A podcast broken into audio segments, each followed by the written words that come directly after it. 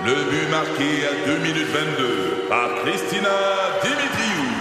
Avec l'aide de Sebastiano Brunet, Lucie Beaulieu, Tarek Malki, Jenny Agostino, Eddie Chen, Emmanuel Jean-Pierre. Au hockey, comme en immobilier, pour réussir, ça prend toute une équipe. Et avec vos 5000 courtiers Remax, la force du réseau roule pour vous. Remax est heureuse de s'associer à Martin McGuire et Danny Dubé pour vous présenter le tout nouveau balado Bon Match. C'est 23.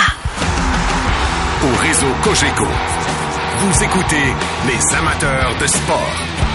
Voici Mario Langlois. Mais comme on en parlait avec Stéphane White et Guy Boucher avant hier en studio, les gars qui ont navigué évidemment dans plusieurs saisons de la Ligue nationale dans différentes équipes, de l'intérieur, il n'y a pas personne qui va avoir de l'air d'un piment, là, ça glace. Alors tout le monde amorce cette saison-là dans l'espoir de gagner des matchs. Et hier, ben, un premier deux points classement, une, si, si, le but c'est d'accoter le nombre de victoires de l'an passé, 22 l'an passé, ben, en voilà une. Accueillons sans plus tarder Stéphane White. Salut Stéphane.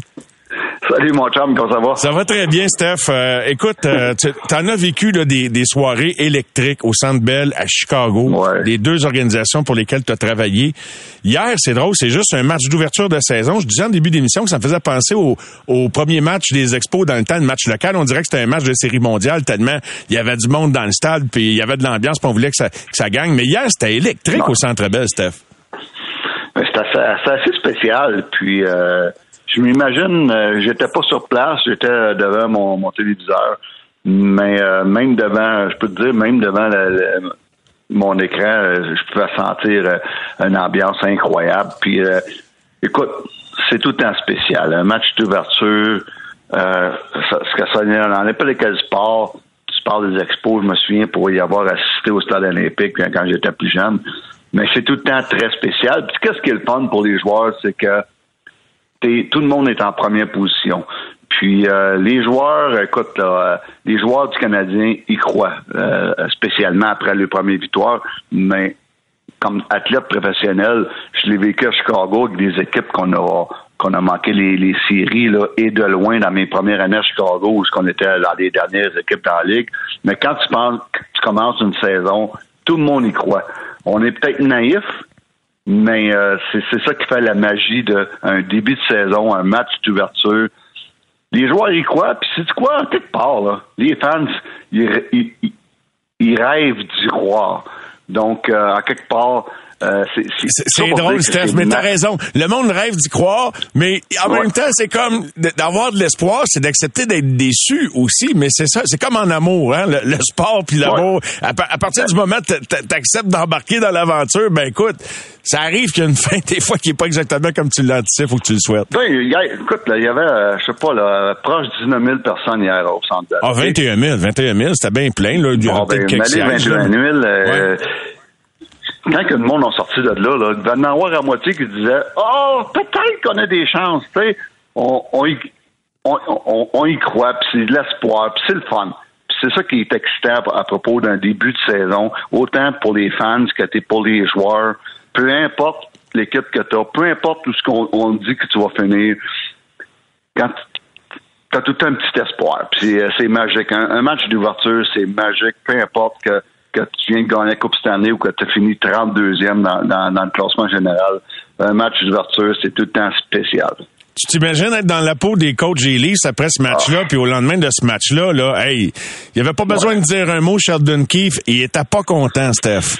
Et, d'ailleurs, de dire le mot inacceptable au match 1 d'une année envers ton club, on sait qu'il y a moins de cordes qu'il y en avait pour Doubas et, et Keefe, mais tu trouves-tu que stratégiquement, c'est bon pour lui de mettre son pied à terre suite au match 1 et dire c'est inacceptable? Oui? Avec, ce genre de, euh, avec ce genre d'équipe, là, oui. En partant, faut que tu dises je suis pas content, puis ça marchera pas de même. Ça, ça veut dire les, les vétérans, là, les leaders, là, prenez vos responsabilités pour que ce tube-là soit prêt. Parce que je sais que les coachs, ils devaient redouter ce match-là. Les coachs des Maple Leafs, ils devaient redouter. Puis j'ai aucun doute. Puis j'ai lu les. Euh, un matin, la première chose que j'ai faite, c'est d'aller voir les commentaires de Sir Keefe, spécialement dans les médias de Toronto. Et puis, il a répété souvent le temps que, comme, comme, comment il avait averti ses joueurs comme de, comme de quoi que ce match-là, c'est un match dangereux. Mais ces joueurs-là, ils l'ont pas ils l'ont pas cru. Et puis, euh, ça a donné ce que ça a donné parce qu'à un moment donné, puis ça va arriver souvent cette année, Mario. Puis c'est l'exemple typique d'une équipe comme le Canadien, quand on embarque sa glace, tout le monde pense qu'on va perdre, puis eux, ils ont du fun, puis ils n'ont rien à perdre, ils n'ont pas de pression. Et, tandis que l'autre côté de la patinoire, t'as un, un, un, club comme Toronto qui, eux, ont de la pression cette année, puis ça, tout le monde est d'accord avec ça. Et puis, ils peuvent vaincre soit choquer, comme ils ont fait hier, ou arriver pas prêt puis se faire surprendre par une, une bande de jeunes comme le Canadien de Montréal. Est-ce que de l'extérieur, les gens ont plus de respect pour les Canadiens que parfois on, on, on constate qu'il y en a actuellement pour la qualité de la formation actuelle au Québec et à Montréal? Parce que Sheldon Keefe, après le match hier, Stéphane dit également dans son élan, quand il, il s'indigne de la performance de son équipe qui qualifie de sloppy, il dit, on leur a dit là, que le Canadien est l'une des équipes les plus dangereuses, en anglais off the rush, sur la contre-attaque. Il dit pas parce qu'on leur a pas dit. Autrement dit, il semble y avoir une certaine dose de respect pour que ce que certains joueurs des Canadiens peuvent faire. Puis il se souvient des séries d'ailleurs avec Suzuki Caulfield il n'y a pas longtemps. Mais s'il y a une affaire, s'il y a une place où le, Canadien de Montréal peut battre n'importe quelle équipe dans la Ligue, c'est justement sur la, la transition, ce qu'on appelle le off the rush. Et puis ça, eux sont dangereux parce que c'est une équipe que justement, ils n'ont rien à perdre, c'est go, on y va et puis, de temps en temps, la défensive va en souffrir. Mais sur ce côté-là, sont dangereux. Ça pour dire qu'avec contre le Canadien de Montréal, si moi je suis une équipe, si moi je suis les Maple de Toronto, ou n'importe quelle autre équipe dans la Ligue nationale, je me dis, soyez patients contre les Canadiens. Donnez-leur rien. À un moment donné, eux, ils vont nous en donner. À un moment donné, on va profiter de leurs erreurs défensives, mais faites attention, pas go, aller go, go, go contre eux autres, puis comme Montréal, eux autres sur le bord, go, go, go. On appelle euh, guns and run euh, en anglais. Ça, c'est dangereux contre les Canadiens, une équipe qui n'a rien à perdre, puis une équipe qui sont quand même une bonne équipe offensive. Moi, c'est soyez patients contre le Canadien. À un moment donné, ils vont nous donner des chances pour avoir scoré, puis on peut gagner deux 2 à 1. On veut pas, on veut pas avoir une game de, de 6 à 5 contre le Canadien de Montréal. ça, c'est l'erreur qu'il y a bien des équipes qui vont faire. Ça pour dire que Sheldon Keefe, quand il dit c'est une des bonnes équipes off the rush ou en transition, euh, il n'y a pas tout à fait tort de dire que c'est une des meilleures dans la nationale. Écoute, moi, moi, y aller avec, avec les Warriors avant, moi, y aller avec les, Colorado avant, moi, y aller avec Tampa Bay avant, moi, aller même avec les Rangers avant. Mais, euh, mais, mais, reste que les Canadiens sont dangereux quand même dans, cet aspect-là de la game. Particulièrement Suzuki Caulfield. Caulfield, là, Steph, là, oh. hein? c'est quelque chose quand même. le gars, il l'a tué ou il l'a pas? Mais c'est un des bons, le terme anglais, sniper que j'ai vu à Montréal depuis des années. Moi, les huit années que j'ai vu, que j'ai été Canadien, on n'a pas eu un de même. Puis Caulfield, là, Mario, à toutes les fois qu'il prend un lancer en direction du filet, tu as tout le temps l'impression qu'on a une chance de, compter. Et puis, chaque lancer qu'il prend sont dangereux. Qu'il manque le net ou pas, chaque lancer qu'il prend sont dangereux. Donc, euh, non, c'est euh, un, un, bon spectacle de le voir aller. Puis, quelle belle euh, chimie avec Nick Suzuki. rien que pour ça, ça va être intéressant de voir le Canadien cette saison. Mais, on parle de beaucoup de Caulfield aujourd'hui, puis Suzuki. Mais moi, le joueur d'hier, le, joueur du match, pour moi, c'est euh, Jake Allen. Écoute, euh, il a fait le, point tournant du match, le lancer de punition en deuxième période. Le score est 2-2. Et 2-2. Il fait un, un, gros arrêt c'est là que les Canadiens ont comme pris confiance, puis éventuellement gagné le match. Mais le monde oublie que cet arrêt-là, en, en lancer de punition, pour moi, c'est le point tournant du match. Ah, aucun doute que c'est un point tournant. Hey, on a eu la totale hier, un tir de pénalité, un but refusé, le jeu auquel tu viens de faire allusion, les trois dernières minutes complètement diablées. Honnêtement, là, en termes de divertissement. Ben, honnêtement, oui. c'était le fun. Moi, j'ai eu du fun à la regarder. Puis euh, la presse que je peux voir, euh, ceux qui étaient au présent au Centre Bell ont eu euh, un fun fou d'être présents. Et puis c'est le fun. Puis on va en vivre des situations de même. Puis moi, je te dis, Mario, puis ça fait deux semaines, je le répète un petit peu partout, le Canadien est, est, plus fort que le monde pense. Quand on, on, parle de la du, trophée, euh, du, du, trophée Connor Bedard ou du, euh, de la loterie Connor Bedard. Là. Moi, je, je considère pas que le Canadien est là. Il y a tellement d'équipes dans mon livre à moi qui sont plus faibles que le Canadien de Montréal en ce moment. Donc, euh, le Canadien a une bonne équipe. Cette équipe-là, surtout quand tu vas avoir, euh, avoir un, Edmondson qui revient, un Madison qui revient, pas une affaire. C'est pas une vilaine. Puis je dis pas qu'ils vont faire les séries, là. Mais ils n'ont pas une vilaine équipe. Ben, dans le fond, les points d'interrogation, c'est que, tu sais, je, disais ça, je pensais tout à l'heure en début d'émission, puis euh, même hier, c'est qu'on parle le début de saison de cette année. Je parle pas là, de la victoire d'hier, je parle de l'environnement autour de l'équipe. On était en fin de mandat, on le savait pas. Marc Bergevin, il y avait comme un nuage noir autour. Les relations avec ben du monde s'étaient effritées. On se, on, se doutait bien que Jeff Monson n'allait pas le prolonger. Euh, on était en train de constater que Carey Price allait avoir des problèmes, que chez Weber euh, c'était fini, que hey, ça arrêtait pas là. Euh, 5-6 défaites de suite en partant de la saison. Jake Allen se blesse pas longtemps après. Fait qu'honnêtement, il y en avait du négatif au pied carré ou au pouce carré dans l'environnement du Canadien. Fait qu'on repart, je dirais pas d'une page blanche totale, mais dans une atmosphère beaucoup plus positive et constructive, Stéphane. Il n'y a même pas de comparaison. Ben, c'est le jour et la nuit avec l'année passée à la même date aujourd'hui, ce que l'année passée à la même date, on avait des attentes. Un an plus tard, on a zéro attente. De Carey, on sait qu'il n'est pas là. Chez Weber, on sait que c'est fini. Donc, on passe à autre chose. On passe à une autre, une autre époque. Et puis, euh, c'est ça qui est le fun. Euh, puis, honnêtement, là, Mario, j'en ai mentionné une couple de fois cette semaine, je me répète peut-être, mais j'aimerais ça coacher cette équipe-là cette, cette, saison. Et puis, c'est le plus beau, c'est la plus belle situation pour un coaching staff de coacher la Canadienne de Montréal cette année, c'est on a des jeunes, on va être positif, on va leur enseigner la culture qu'on veut leur enseigner. Puis en plus, on n'a rien à perdre. Tout ce qu'on a à faire, c'est à chaque match, c'est de se présenter, donner notre 100% puis de surprendre. Donc, c'est-tu le fun, ça? Ben, donc, je comprends donc. On, on, s'attend, on s'attend une belle saison pour ça. Puis je m'attends que le Canadien de Montréal je m'attends pas à ce qu'ils fassent ces séries, mais je m'attends à ce qu'ils vont surprendre beaucoup de clubs cette saison. Stéphane, t'es pas le gars qui démontre le plus euh, ses sensibilités que, en tout cas, moi j'en ai pas été témoin tant que ça. Mais quand tu vois qu'Harry Price est recueilli comme il l'a été ah. hier, ton compagnon de travail pendant huit ah. ans, ton, ton ami en quelque sorte, ça, ça vient-tu te chercher un peu? Ah, j'avais le temps, j'avais, j'avais, j'avais envie là de sauter dans mon char, monter à Montréal puis aller lui donner un câlin.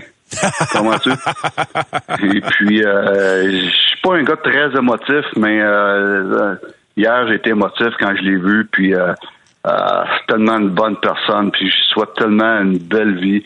Euh, mais ça revient à ce que j'ai dit souvent depuis deux ans, qu'Harry, ce qui est important pour lui dans le futur, c'est de pouvoir jouer au ballon, jouer à la balle, courir avec ses enfants, et puis, euh, il est rendu là dans, dans, ses décisions au niveau de son sa, santé ou son niveau de son genou. Donc, puis il le répétait encore dans une entrevue qu'on a vu hier. Donc, ce que lui est important maintenant, c'est de, de penser à sa santé puis à son avenir. Donc, euh, non, c'était une belle image hier. Il avait l'air serein. Et puis, euh, mais honnêtement, c'était, euh, c'était, euh, J'étais très, très, très ému hier. Ouais, je pense qu'il y a beaucoup de monde qui ont été euh, touchés par euh, ce moment-là. Je reviens à, nos affaires, euh, nos affaires de gardien de but. Donc, Jake Allen devant le filet de demain, Washington samedi, point d'interrogation. Mm-hmm. tu avais émis des doutes là par rapport à l'utilisation de Montembeau. ouais. donc, est-ce qu'on va l'envoyer dans la fosse au Lyon samedi à Washington? Ah ouais, débrouille-toi, mon Sam. Ben, t'as pas le choix. T'as pas le choix parce qu'à un moment donné, tu peux pas commencer à euh, si, si Sam Montembeau ne joue pas dans les back-to-back, Mario, il va jouer quand? Donc, euh, tu peux pas commencer euh, la saison avec Jake Allen qui en joue 6-7 en ligne en portant. Tu risques encore une fois qu'est-ce qui est arrivé l'année passée, de, une blessure, ou Jake, on sait son historique quand il joue trop, trop de matchs en ligne, s'il est moins efficace. Ils n'ont pas le choix de revenir avec Sam Montembeau. Ça va être difficile c'est pas le meilleur contexte à Washington. Euh, mais mais euh, t'as pas le choix. Si tu l'utilises pas là, là, ça, ça veut dire que c'est quoi ça veut dire, Mario? Ça veut dire Sam, j'ai pas confiance en toi. C'est ça que ça veut dire. De l'envoyer de même, moi, tant que c'est comme on n'a pas d'autre, puis... Euh... Si tu l'envoies pas contre Washington... Ah, si tu l'envoies... OK, OK. Si tu l'envoies si pas contre Washington. Pas, si tu l'envoies pas contre Washington, un back-to-back. C'est comme... Si tu joues pas un back-to-back, tu vas jouer quand? Ah non, là, je te suis, là. Je te suis, là. OK? Si tu l'envoies pas à Washington, c'est comme ils disent, écoute, on n'a pas confiance en toi. Donc, ils n'ont pas le choix. Mais ça va être difficile parce que Sam, son dernier départ, c'est le 4 octobre, un match en concours. Ça, ça va, il va avoir passé 11 jours sans jouer. Donc, ça pour dire que le Canadien ne l'ont pas aidé dans sa cédule de pré-camp. Surtout que jouer seulement un match et demi comparativement à trois avec Jake Allen et trois avec notre gardien de but qui est dans la Ligue américaine, euh, Caden Primo. Ouais, tout ça est pas mal intéressant, Stéphane. Je te remercie beaucoup. Et puis, euh, j'ai hâte de voir ce que le monde va dire parce que je vais ouvrir les lignes dans quelques instants. Et puis, euh, je te souhaite une bonne soirée. Combien de points sur... je te l'ai demandé à la sortie de zone plutôt aujourd'hui, mais pour le bénéfice de nos auditeurs à radio, deux, deux sur... trois. Deux sur trois en fin de semaine. On joue, on joue vendredi, samedi et lundi, moi, je, le mets un, deux points, ce qui serait bon. Deux points sur six, sur possibilité de six? Ouais. Deux sur six. Donc, euh, c'est bon. Ce qui est pas méchant parce que tu vois, t'es deux routes sur la route, euh, deux jeunes, deux, deux, deux parties sur la route qui sont pas faciles. Bonne fin de semaine, Stéphane. Attention à toi. Bon match demain soir. Merci, Mario, toi aussi. Bye. bye. Merci beaucoup. Les amateurs de sport. Pour ceux qui en mangent du sport. Au réseau Cogeco, vous écoutez les amateurs de sport. De retour aux amateurs de sport, très excité d'assister au match dimanche éliminatoire entre Orlando et le CF Montréal. L'êtes-vous excité de voir qu'on a un club qui non seulement est club de l'heure en ville, ça c'est comme une évidence, mais qui est un des clubs de l'heure dans, dans toute la ligue. Je le dis depuis des semaines et des semaines. Ça a été le meilleur show sportif qu'on a eu, tout sport confondu, de l'été. Et on a le plaisir de recevoir à quelques jours seulement de ce match éliminatoire. Ça sera son premier match éliminatoire en carrière. Le capitaine de l'équipe, milieu de terrain, Samuel Piette, en studio Salut Samuel. Salut Mario, ça va bien? Ça va très bien. Toi, comment ça va? Es-tu là sur 10 là? Es-tu excité? Ouais, très très excité. Hein? Tu l'as mentionné, ça va être mon, premier match éliminatoire, premier match à Montréal aussi en, éliminatoire. Donc euh, on espère, on, espère évidemment une salle comble, puis on espère pouvoir euh, gagner ça, continuer sur la belle lancée euh, qu'on est. Fait que non, non, très très excité là. C'est quoi faire partie, non seulement faire partie, être capitaine du club de l'heure à Montréal, incluant le Canadien qui vit une phase qui, qui bon, qui est intéressante, mais qui est pas mhm. là la plus exaltante en ce moment là. Une grande fierté, une grande fierté pour moi d'avoir accompli ce que ce qu'on a fait cette saison. Puis encore plus, je pense, pour euh, pour moi, qui, qui est montréalais, qui est un gars de la place, hein, euh, de d'être un, le capitaine de, de cette équipe-là d'avoir connu la meilleure saison euh, de, de, de l'histoire du club en MLS. C'est une, une, grande, grande fierté. Puis d'espérer de, de, pouvoir continuer sur, sur cette lancée-là. Bon, contre Orlando, puis on le sait, il y a des matchs après, mais nous, on le prend sur un match à la fois. Donc, non, une, une très, très grande fierté. Mais quelque chose que je prends pas pour acquis, ça, c'est sûr. Qu'est-ce que tu aimes le plus de ton équipe, Samuel? Je pense euh, la, la, chimie qu'on a. Euh, je pense que les gens le, voient. La chimie qu'on a sur le terrain, c'est une chose, mais mais nous, on, on, est chaque jour ensemble au centre d'entraînement, on, on, vit ensemble. Je pense que je vois ces, ces gars-là, puis quand je dis ces gars-là, c'est autant les joueurs que le staff. Euh, je pense que je les vois plus souvent que je vois ma, ma petite famille. Euh, puis, puis on vit super bien ensemble. Il n'y a pas de, il y a pas de gros égaux cette année. C'était la même chose l'an dernier parce qu'on a sensiblement le même groupe de joueurs. Euh, tout le monde est sur la même page, donc sais, de, de, de, de, te présenter au, travail puis d'être avec des gens que, que t'aimes pas pour ce qu'ils font sur le terrain, mais tout simplement pour les personnes qui sont, c'est, euh, c'est ça vaut cher. Là. On peut jouer pour les caméras euh, dans le sport puis dans, dans tous les métiers publics, mais il reste qu'on sent quelque chose de sincère et mhm. spontané quand tous les gars qui sont pas en uniforme pour un match, vont à la rencontre le long des lignes de côté du gars qui a marqué le but. Mhm. On sent une bande de gamins qui qui qui, qui célèbrent là un été magique là. Fait que ça c'est du vrai là. Ouais non c'est c'est du vrai c'est pas comme ça mentionné c'est pas pour les caméras pour les belles photos après pour mettre sur les réseaux sociaux etc. Ce groupe-là et ce groupe-là est uni, veut, veut le succès euh, du collectif en, en, en premier temps, euh, parce qu'on sait que justement, si le collectif va bien après peut-être les, les, exploits ou, les bonnes performances individuelles rayonnent plus. Euh, donc, euh, je pense que c'est vraiment la différence que, que, que, que, je vois cette année comparément aux éditions d'avant c'est que les, les, les, gars sont là pour le collectif, les gars sont prêts. Euh, qu'un gars joue 5 minutes ou 90 minutes euh, va tout donner pour euh, pour l'équipe. Donc je pense que c'est une des grandes raisons pourquoi on a connu du succès cette année là. Est-ce que comme capitaine puis comme joueur, tu l'as vu venir est-ce que tu aurais pu dire dès le début de l'année surveillez-nous, attachez vos trucs. Là, faut que tu vives avec tes déclarations. Là, je te le demande avec le recul. On va faire du dégât cette année en MLS. Sentais-tu quelque chose? 100 euh, Puis, puis c'est vraiment quelque chose que, que, que, que, je voyais venir même depuis l'an dernier. on en parlait en hors, en hors ronde euh, juste avant sais, on sentait qu'il y avait quelque chose qui qui qui qui, tramait euh, avec ce groupe-là. Tu sais, Wilfred Nancy, son staff, il y avait quelque chose qui, qui se créait euh, au niveau du terrain, au niveau de la chimie de l'équipe. Ça, je l'ai mentionné, c'est peut-être quelque chose que les gens de l'extérieur voient moins. Mais malgré les résultats qui étaient peut-être pas là l'an dernier, les performances étaient là quand même.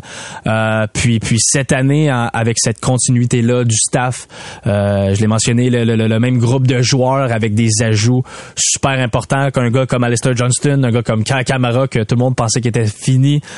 Euh, je pense que le gars a 10 buts cette année. Euh, on l'a vu encore marquer la semaine dernière. Donc, euh, on est allé chercher des éléments importants qui ont, qui ont tout simplement euh, aider le, collectif à être meilleur et, tirer ce groupe-là vers le haut. Donc moi, euh, les succès qu'on a connus, je suis, aucunement surpris. Là. Et là, il y a une chose dont j'ai pas beaucoup parlé depuis le début de l'entretien par rapport à tout ça, c'est le niveau de jeu, c'est le talent, c'est l'exécution, c'est, la, complémentarité. Il y, a, plusieurs aspects parce que c'est bien beau de bien s'entendre. Mm-hmm. Il faut, faut être bon, faut être bon.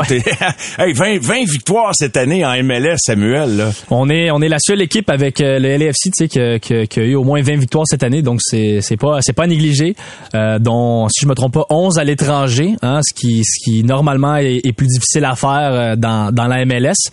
Euh, bon, les gens vont peut-être dire ouais c'est parce que vous avez pas été très très bon à la maison, mais je pense qu'on a été quand même très solide. Mais ouais, au-delà de tu sais euh, c'est ce qu'on parle depuis le début de la chimie, de la cohésion, etc. Tu sais faut pas faut pas oublier la, la, qualité des joueurs qu'on a. Euh, tu sais un gars comme Romel Kyoto qui a mis qui a mis 16 buts cette année, Georgi Mialovic qui doit avoir autour de 20 points aussi. Euh, j'en ai parlé, Kai Kamara. Donc, beaucoup de joueurs ont, ont, ont, livré la marchandise offensivement. Les gars derrière ont été ultra solides. Euh, James Patemis, Sébastien Breza dans les buts se sont partagés le travail. Les deux ont très, très bien fait. Euh, donc, c'est vraiment, tu sais, oui, la, la, chimie d'équipe, mais on a de la qualité, autant individuelle. Puis Wilfried Nancy et son staff ont, ont été capables de faire en sorte que les deux ensemble créent du succès puis créent, créent, créent quelque chose de spécial. Et sais-tu ce qui me fait particulièrement plaisir? Je ne sais pas si les gens, les amateurs s'identifient à ça, mais c'est clair que la victoire leur ramène le monde, ramène des vibrations positives, mais que vous ayez euh, gagné 20 matchs cette année alors que beaucoup de spécialistes attendaient pas grand-chose. Et mm-hmm. je, je, me, je, me calcule pas parmi les spécialistes parce que moi aussi, j'ai vu ce qui se... Là, je vais faire mon fin finaux. ce qui se dessinait la saison dernière. Puis je suis content que vous l'ayez prouvé alors qu'on en a tout, on entendait toujours du monde se euh, brailler, dire « Ah, il n'y a pas de joueur vedette, il n'y a mm-hmm. pas de il y a pas de ça. Puis euh, le coach, en plus, c'est un coach qui, tu sais, qui était pas... On a eu des gros noms là pour coacher. Fait que c'est un autre qui arrive par la porte d'à côté. Puis je veux pas diminuer personne quand je dis ça. J'espère que j'insulte pas personne.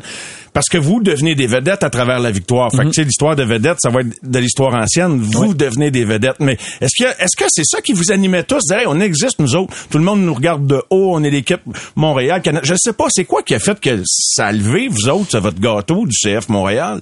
Ben de un, je le pense dénominateur que, commun. non, ben de un, je pense que c'est tout simplement, tu sais, oui, je peux parler de du fait qu'il y avait pas beaucoup d'attentes, que les gens pensaient que justement on n'avait pas de, de, de, gros joueurs de stars comme par exemple le Toronto FC ou etc. qu'on n'allait pas avoir de succès. Tu sais, je, je, mentirais en disant que ça nous a pas euh, donné un, un, un surplus de motivation, mais je pense qu'en premier lieu c'est vraiment ce que nous on voyait à l'interne. Euh, tu sais, j'en ai parlé, le travail qui est fait à chaque jour que que, que, même les plus grands partisans ne voient pas parce que sont pas sont sont, sont pas euh, au terrain d'entraînement chaque jour avec nous, sont pas dans les salles de de, de, de meeting, les rencontres qu'on a et qu'est-ce qu'on discute, etc. Il y a beaucoup de travail qui a été mis en arrière-plan pour avoir du succès sur sur sur le carré vert. Euh, mais je pense que ça c'est c'est c'est vraiment euh, Wilfred et son staff de, de nous faire réaliser à nous-mêmes qu'on a de la qualité, que si on, combine ça avec une bonne cohésion, une bonne chimie, le travail, l'humilité surtout, ben, on va être capable de faire quelque chose de, de très très bon. Puis moi, je suis, je suis très très content, hyper fier justement d'avoir prouvé à, ces personnes-là que malgré le fait qu'on n'a pas de, puis encore une fois, j'enlève rien à personne, mais qu'on n'a pas de grosses stars comme les autres clubs ou on peut regarder à la maison des grosses stars comme l'Impact de Montréal auparavant ont eu ont peut-être connu moins de succès. Donc, ça représente vraiment le, le, travail d'équipe, tu sais. Puis, euh, c'est quelque chose dont je suis très, très fier de, de prouver que, OK, on n'est pas l'équipe qui dépense le plus, on n'a pas de gros stars, mais justement, ça fait en sorte qu'on n'a pas de gros égaux, qu'on est tous sur la même longueur d'onde, puis que tout le monde est capable de, de, de, de, d'y mettre le travail qui doit être mis pour, pour connaître du succès. Je suis obligé de te, te, le demander parce que ça revient quand même. Euh, ça dérange des gros égaux dans une équipe? Des gros égaux, ça peut déranger, oui. Hein, je pense que ça dépend euh, le, quel genre d'ego. Euh, après, est-ce que gros joueur ou grosse vedette vient automatiquement avec une gros, un gros ego? Je ne pense pas. Je pense quand, quand, tu dis gros ego, tu penses pas nécessairement un joueur vedette. C'est ça que tu me dis? Ben dans le sens que je, je regarde avec l'effectif qu'on a cette année. Euh, pour moi, Victor Wanyama est une grande vedette. C'est un joueur qui a joué dans des grands clubs. Euh, c'est un joueur qui a connu une, une, une, une c'est un des meilleurs joueurs kenyans euh, de, de, de, leur histoire. C'est un joueur qui a joué avec euh, Tottenham, avec Celtic. Donc, tu sais, c'est notre joueur désigné. Mais ce gars-là a aucun ego dans le sens, c'est, c'est pas quelqu'un qui se prend pour un autre. Euh, c'est pas quelqu'un qui a la grosse tête. C'est, c'est, c'est ça. C'est pas quelqu'un qui est qui, qui, en fait, c'est, pas quelqu'un qui pense à lui en premier. Euh, L'équipe devant. Exactement. Mais c'est une star, c'est une vedette. Peut-être que les gens le connaissent un peu moins qu'un gars comme Insigné qui a signé à, à Toronto FC ou euh, Garrett Bell à LAFC. Mais c'est un gars qui a livré la marchandise depuis son arrivée à Montréal, qui le fait encore aujourd'hui. C'est pas un joueur qui est euh, qui, qui, qui, qui est euh, spectaculaire puis qui, qui en met énormément mais fait son travail le fait à merveille. Euh, puis puis c'est quelqu'un dans le vestiaire qui amène cette expérience là qu'on a besoin qu'on avait besoin aussi. Donc euh, donc c'est vraiment c'est, ça va pas nécessairement ensemble. Puis je pense que c'est encore une fois quelque chose qu'on a prouvé cette année là. Tu parles de Wanyama et, et je le dis pas pour euh, y aller en opposition avec ce que tu viens de dire à son sujet. Il reste qu'il a, il a, il a rendu public sa situation contractuelle en disant que ben c'était la fin qui s'en allait à la fin de l'année. Est-ce que ça comment ça a été accueilli dans le groupe? Ouais, pour être honnête avec toi, je on dirait que je peux pas vraiment répondre à cette question-là dans le sens que ça le fait ni chaud ni froid. Euh, est-ce que est-ce que pour lui c'est c'est la fin? Tu sais, je veux dire, je, je connais pas sa situation exactement. Est-ce que c'est vraiment sa dernière année? Euh, Est-ce que tu sais, là, j'embarque, je veux pas m'embarquer dans des trucs, mais est-ce que c'était un, un, un, truc pour faire réagir le club Est-ce que c'est vraiment sa dernière année? Euh, Tu sais, c'est pas quelque chose sur lequel on, on, on s'est trop attardé. Puis je pense justement ça prouve à quel point on est on est concentré sur le travail qu'on a à faire. Puis ça c'est son cas à lui. Il va il va être capable de le gérer lui-même. Il verra avec le club, son agent, les autres clubs, peu importe. Mais je le sais que le gars est là pour faire quelque chose de bon jusqu'à la fin. Euh, cette déclaration là a été faite il y a quelques jours voire quelques semaines. Puis lui a connu un gros gros match à Miami dimanche, donc ça l'a clairement pas dérangé, ça l'a clairement pas euh, changé ses intentions par rapport au club. Puis c'est un gars qui est là, qui, qui va respecter son contrat jusqu'à la fin, puis va tout donner justement pour aller chercher cette Coupe MLS là. Donc euh, c'est son truc à lui. Euh, c'est ça ne regarde pas nous les joueurs, donc euh, c'est pour ça que je dis que ça nous a pas fait ni chaud ni froid. Mais en même temps, de l'autre côté, c'est un joueur super important. C'est sûr que nous on aimerait qu'il reste avec le club, donc euh, donc à voir. Oh, il y aurait plusieurs questions que je pourrais te poser sur les années futures, mais j'ai envie de rester concentré assez dans le moment parce qu'on va pas bouder notre plaisir du match éliminatoire de dimanche contre Orlando. Tu reviendras si... Certainement, avec grand plaisir. Je vais te réinviter. mais euh, un match éliminatoire, je sais pas si tu as regardé, je sais que tu es un amateur de sport en général. Tu étais aux Alouettes en début de semaine euh, pour euh, ouvrir en quelque sorte la porte de leur entrée sur, sur le terrain. Je sais pas si tu regardes un peu de baseball. Les Blue Jays, c'était très excitant de les voir accéder aux séries, mais deux matchs plus tard, c'était oui, oui, oui, c'était terminé. fait que là, c'était à domicile. on dirait qu'à l'étranger, il y, a un petit quelque chose, vous êtes plus à l'aise. Crains-tu ça, ce scénario de ouais. de pas de pas euh, afficher présent? Euh, je peux je peux comprendre euh, ouais je comprends ta question puis je peux comprendre peut-être le, le, le, le les, les, les gens qui ont peut-être cette petite crainte là de dire ils ont plus performé à l'étranger à domicile c'est plus compliqué mais en même temps, tu sais, je veux dire, les, performances, je pense, ont été là tout le long de l'année. Euh, puis, puis dans ce sport-là, sur une longue saison de 34 matchs, il y a des matchs que tu vas super bien jouer, puis pas remporter ces matchs-là. Puis je pense malheureusement que c'est arrivé plus souvent que prévu à domicile qu'à l'étranger. Euh, on est super à l'aise à la maison. On joue contre Orlando, on joue dimanche à 8 heures. Il va pas faire chaud. On revient de Miami, on vient de la Floride. C'était très humide, très chaud. C'est possible qu'il y ait un petit, euh, un petit choc au niveau de la température pour cette équipe-là. Donc, c'est clairement un avantage pour nous qui s'entraînent ici à Montréal. Euh, on va être prêt. On va être prêt pour, euh, pour ce match-là. J'espère que les gens vont, vont répondre présent en nombre, mais aussi en ambiance. On va avoir besoin de ça justement dans les moments un peu plus difficiles que, que la foule nous, nous soulève pour, pour continuer à, à, pousser. Mais, euh, mais je pense qu'on l'a prouvé tout au long de l'année qu'on est capable d'aller chercher des résultats, peu importe les, les, conditions. On est à la maison, il n'y a pas le voyage, etc. Donc, euh, on, on est prêt là. Est-ce que tes parents assistent à chaque match à la maison? À chaque match. À chaque match, ils sont là. Euh, ce sont mes, mes plus grands partisans. Puis euh, non d'avoir euh, de, de, les avoir là qui, sont là présents, de les voir. Ça doit être spécial, Samuel. Hein? Très spécial de les voir avant chaque match et après parce qu'eux restent après aussi. Euh, c'est particulier. J'ai parfois ma conjointe qui vient aussi avec mon garçon, donc ça aussi c'est spécial. Tu sais le, le, fait de pouvoir jouer devant ma famille, mes amis, tu sais des, des gens que, que t'aimes vraiment, c'est, c'est, ça, ça n'a pas de prix, là. Voici Mario Langlois. Nous voilà de retour avec notre invité. Il est le capitaine du CF Montréal. Il va jouer un premier match éliminatoire en carrière ce dimanche devant euh, des gradins remplis à capacité. Beaucoup de monde qui vont regarder ça, évidemment, à la télévision. Il y a un engouement et, je pense à, jouer Saputo quand même qui s'est investi corps et âme, argent également depuis longtemps. Et, j'arrête pas de penser au buzz, euh, au buzz qui est revenu autour du, CF Montréal parce qu'il déplorait le fait que le buzz était parti. Mm-hmm. Est-ce que jouer est visible dans les dans, l'environnement de l'équipe? Puis est-ce que vous sentez de bonne humeur à la lumière de ce qui se passe cette année avec le groupe? Oui, on le voit, on le voit de temps en temps, pas toujours, hein, parce que bon, évidemment, il y a son club en Italie, puis euh, bon, je, suppose qu'il y a plusieurs voyages d'affaires euh, à, faire aussi. Mais euh, non, je pense que je pense que M. Saputo est très très content des, performances. Hein. Tu l'as mentionné, c'est quelqu'un qui a investi beaucoup de temps, évidemment beaucoup d'argent. Hein. C'est tout à son honneur d'avoir mis euh, Montréal sur la map du soccer euh, en Amérique du Nord. Euh, donc donc c'est c'est sûr en tout cas je, je l'espère mais en le connaissant, c'est sûr qu'il est très très content de de voir qu'on est capable d'amener des gens au Stade Saputo, de connaître le succès qu'on a en espérant que ça se poursuive. Là. Samuel Piet est avec nous. Samuel, tu as commencé à jouer au soccer à l'âge de 4 ans. Mm T'avais quoi 15 ans la première fois que tu es allé en stage en Europe? Avais-tu 15 ans? 14, 14, ans? ouais. 14 ans. Tu as vécu à l'extérieur mhm. avant de revenir à Montréal en 2017. Exact. Euh, alors, je reviens à ce qu'on disait juste avant la pause, de jouer quand même là, du, du, soccer de grand calibre mhm. dans la MLS, d'être un joueur étoile, d'être le capitaine de ton club, de vivre ça devant ta famille. Et je me demandais si quelque part les sacrifices que tu as fait tôt dans ta carrière, de t'expatrier, de t'éloigner des tiens mhm. pour perfectionner ton talent, si tu sentais que c'était l'heure de la récolte en ce moment en quelque sorte? Je pense que oui. Euh, honnêtement, le, le fait d'être parti à un jeune âge, euh, puis de, de, de, de, visiter euh, plusieurs pays en Europe. J'ai joué en France, en Espagne, en Allemagne. De un, oui, ça m'a formé en tant que joueur et ça fait le, le, le, type de joueur que je suis aujourd'hui. Euh, je pense qu'il qui, qui est bénéfice à le style de jeu qu'on a euh, avec le CF Montréal, mais ça m'a surtout euh, formé en tant que en tant que personne. Euh, ça a été des moments difficiles. j'ai maturé assez jeune en étant seul en Europe, etc.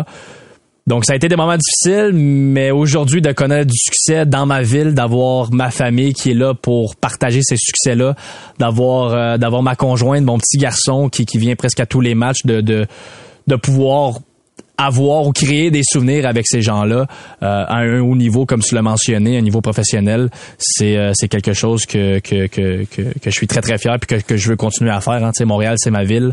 CF Montréal, c'est mon club, donc euh, donc moi je me vois terminer ma carrière ici. On verra ce que l'avenir nous me réservera, mais mais ouais, ça a été ça a été des, des moments assez difficiles en Europe qui font en sorte que je pense que j'ai dû souffrir pour, comme tu l'as mentionné, récolter un peu plus tard. Puis c'est ce qui est en train de se passer, je pense. J'ose un parallèle. Je sais pas si tu vas le trouver farfelu. Il y a beaucoup d'attention depuis quelques mois envers un grand jeune homme qui est débarqué à Montréal à l'âge de 18 ans après avoir été le premier choix au pêchage des Canadiens de Montréal, Uri Slavkovski, mhm. comme observateur. Parce que je fais un parallèle. Il a quitté la maison à 14 ans, tout comme toi. Mm T'es allé vivre en Autriche, t'es allé euh, jouer en Suède avec, des hommes. Euh, Est-ce que sans le connaître, t'as envie de croire que, veux, veux pas, ça lui donne une petite coche de plus que, que, que ben du monde de débarquer à Montréal à cet âge-là, puis ayant vécu ça sans ses parents. Là. Et Ouais. je- tu sais, il y a- il vraiment un parallèle à, à faire. Ben, je pense que c'est vraiment plus au niveau de, de, sais, oui, au niveau de jeu, puis je peux pas, euh, je peux pas m'exprimer sur le, tu par où il est passé, parce qu'évidemment, je, je, je connais pas autant le hockey que toi, puis dans ces, dans ces pays-là, etc. Mais je pense que c'est vraiment plus au niveau de, de, de tu de vivre dans un environnement difficile, de pouvoir t'adapter, t'adapter rapidement. Tu on, le voit souvent autant euh, au soccer qu'au hockey ou peu importe le sport des joueurs arrivent, ça leur prend, ça leur, ça, ça leur prend du temps à s'adapter, à, à s'acclimater au, que ce soit simplement à la température, à la vie à Montréal, etc. Puis il y en a que ça se fait plus vite que d'autres. Est-ce que le fait d'avoir vécu ça plus jeune aide plus tard quand tu arrives au niveau professionnel, etc., ou à un, endroit où t'es, c'est, c'est pas connu pour toi? Euh, moi, c'est quelque chose qui m'a aidé. C'est sûr, moi, je revenais à la maison entre guillemets, donc c'était peut-être plus facile que facile, pardon, que Slavskowski qui arrive avec le Canadien Montréal, mais d'avoir vécu des moments où il a dû s'adapter, il a dû être mature. Euh, tu sais, je, je- moi, je pense tout simplement à mon, à mon histoire à moi, de me trouver un appartement moi-même à 17 ans, d'avoir appris l'allemand, l'espagnol, euh, tu sais, des trucs qui, qui semblent banals, mais que t'as pas le choix pour survivre, entre guillemets. Le sûrement vécu lui aussi, donc il y a clairement un parallèle, puis ça fait en sorte que Il a dû se faire une sandwich à un moment donné. Exactement, d'aller à l'épicerie, s'acheter Oui. des trucs. euh, Oui. Donc, euh, il y a clairement un parallèle à faire là qui fait en sorte que lorsque s'il y a des moments plus difficiles puis que tu dois t'adapter, ben si tu l'as déjà vécu auparavant, c'est, c'est peut-être plus facile. là. J'en ai pas parlé depuis le début volontairement. Je voulais faire toute la place au CF avec le match que vous jouez dimanche contre Orlando, mais on peut pas non plus passer sous silence ton rôle, euh, le fait que tu es un joueur de la sélection canadienne, qu'en principe tu t'en vas au Qatar en Coupe du Monde au mois de novembre, alors que tu vas célébrer d'ailleurs ton anniversaire peu de temps av- avant ça. Là. Toi, ta, ta- ta fête, c'est le, Le 12 novembre, Le 12 ouais. novembre, votre premier match, c'est le 23. Le 23. Ouais. Wow. Parle-moi de, de ça, là. Tu- Écoute, c'est le rêve de ta vie. Ah, tout un cadeau de fête, ça c'est sûr. Mais euh, ouais, non, c'est ouais, c'est c'est c'est c'est le rêve d'une vie, c'est le rêve que je pense tout joueur professionnel ou tout joueur point, que ce soit les les plus vieux comme les plus jeunes. Euh, ose réaliser, hein, de, de participer à, à une Coupe du Monde, pour moi, il y a, a rien de, de plus gros. Euh, de un, représenter son pays, c'est quelque chose. De le faire à une Coupe du Monde, c'est c'est j'ai j'ai j'ai pas de mots. Euh, donc super excité pour ça. C'est sûr que ça va être un, un autre défi un autre challenge un, un, un- autre niveau surtout. On affronte la Belgique euh, qui est deuxième au monde la Croatie qui est finaliste euh, du mondial 2018 Ça puis le commence Maroc. raide. Maroc qui est très très fort en Afrique donc euh, ça va être ouais ça, ça ça va être quelque chose euh, dès le départ mais on va être prête, on va se préparer, puis on va surtout en profiter parce que parce que c'est c'est vraiment l'événement d'une vie. Puis euh, on, on va vivre ces, ces moments-là là, à fond. Là. Je disais, euh, en toute modestie, après votre défaite contre l'Uruguay, que ça allait être une défaite utile. Est-ce que je suis dans le champ de penser ça? Non, euh, du tout. T'as- Tu, tu as totalement raison. Je pense que le fait d'avoir affronté une équipe de ce calibre-là nous a comme donné un, un reality check de OK, c'est ça le, le niveau euh, de ce à quoi on va on va on va s'affronter lors du mondial. Ça se sentait sur le terrain vraiment là, que c'était différent? Surtout les, les, les premières euh, 15-20 minutes, euh, l'intensité que l'Uruguay a mis, euh, leur pressing, euh, la, qualité technique aussi. Bon, euh, je pense qu'on n'a rien à, enlever à personne, à envier à personne non plus, mais tu voyais que c'était une équipe expérimentée, solide, tu sais, son, je pense, 13e au monde, puis ça, ça se voyait. Euh, donc, non. Puis puis d'avoir connu un, un échec, entre guillemets, un échec au niveau du résultat, je pense que c'est une bonne chose parce que veut, veut pas, c'est possible qu'on qu'on connaisse ça aussi à la Coupe du Monde. Si on avait connu que du succès avant la Coupe du Monde, puis que le premier match contre la Belgique, malheureusement, on le perd, puis que là, on perd le focus, puis qu'on on, on- on pointe du doigt les joueurs, le staff, etc. Il nous reste quand même deux matchs où on peut faire quelque chose, puis essayer de sortir du groupe. Euh, c'est c'est c'est c'est c'est pas le meilleur moment de faire ça. Donc d'avoir connu du non-succès, je pense, au niveau du résultat, parce que la performance fut, je pense, euh, respectable, euh, a fait en sorte que ça a été un bon, un bon, comme j'ai dit, reality check, de dire, regarde, on n'est pas invincible, euh, on, est peut-être l'équipe de l'heure, Cendrillon, avec le, le succès qu'on a connu en, en et tout, Mais il y a d'autres, il y a d'autres équipes qui ont de la qualité, il y a un autre niveau, puis il faut être prêt à ça. Là. S'il fallait juste, si le Canada pouvait seulement accéder au deuxième tour, ça serait déjà grandiose. On se rappelle, les plus âgés se souviennent de 86. Bon, ça, il y avait eu aucune victoire pour l'équipe canadienne. Mais je vais faire un autre parallèle. On, on, on, souligne les 50 ans de la série du siècle au hockey Canada-Union soviétique. Ces, ces, ces, ces gens-là, même du côté des perdants, sont passés à l'histoire du hockey en quelque sorte. Mm-hmm. euh, votre groupe à vous, là, en, en 2022, vous avez une opportunité de passer à l'histoire du soccer nord-américain, ben, du soccer mondial, Canadien, mais du soccer canadien, très certainement. Là. Tu fais partie de ce groupe-là, Samuel? Ouais, non, c'est, euh, on dirait qu'on, je le réalise pas encore vraiment. Je pense que c'est peut-être quelque chose que je vais réaliser plus tard quand je vais en parler avec mon gars, mes enfants. pas jouer dans la tête, là. Non, non, mais t'as t'as entièrement raison. C'est, euh, je pense, que c'est historique ce qu'on a fait.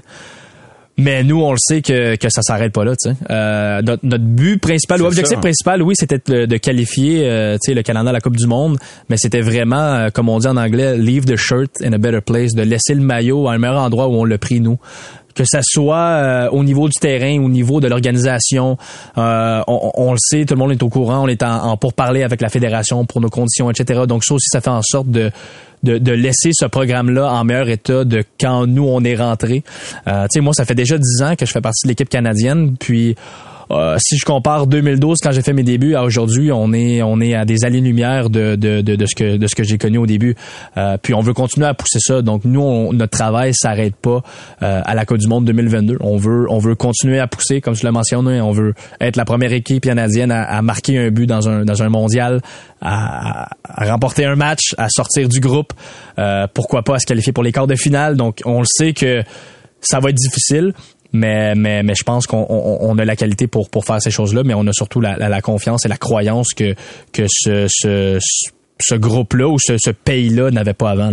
C'est quoi le, le sentiment que tu as quand tu euh, pratiques ou quand tu joues un match? euh, bon, vous étiez en camp d'entraînement récemment en Slovaquie, tu étais avec Davies, David, puis des gars de la MLS, pas tous des extraterrestres. T'as joué, ils ont joué à MLS ces gars-là, ben surtout euh, Davies, pas pas David, mais mais quand tu vois la crème du soccer canadien dont tu fais partie, toi qui as joué un premier match avec l'équipe nationale alors que tu n'avais même pas 18 ans, Ouais. tu n'avais que 17 ans, c'est que t'es humble comme l'équipe dont t'es le capitaine, le CF Montréal. Parce que c'est ça la réalité, c'est que tu- tu fais partie de la crème de ce sport-là au pays et t'es un morceau important de, de l'équipe nationale. C'est quoi le sentiment qui t'habite quand tu constates ça, là, puis tu pratiques avec des gars de ce niveau-là également? là?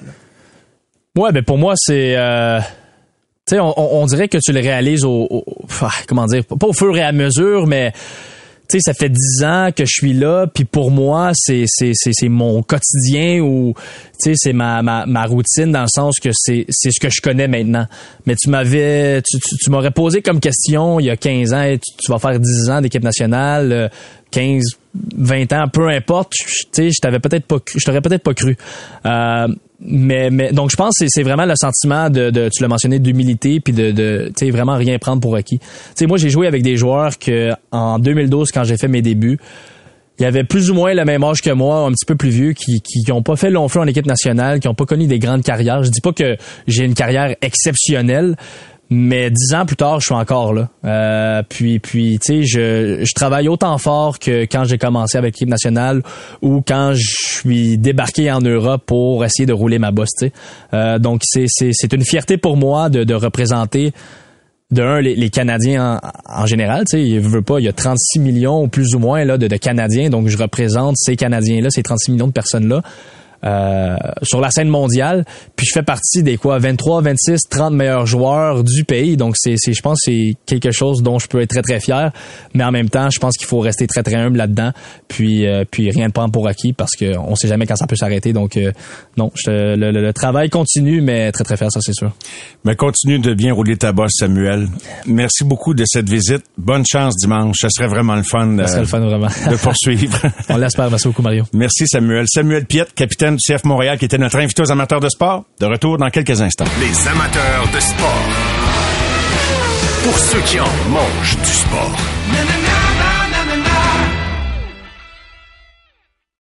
Au réseau Cogeco, vous écoutez les amateurs de sport.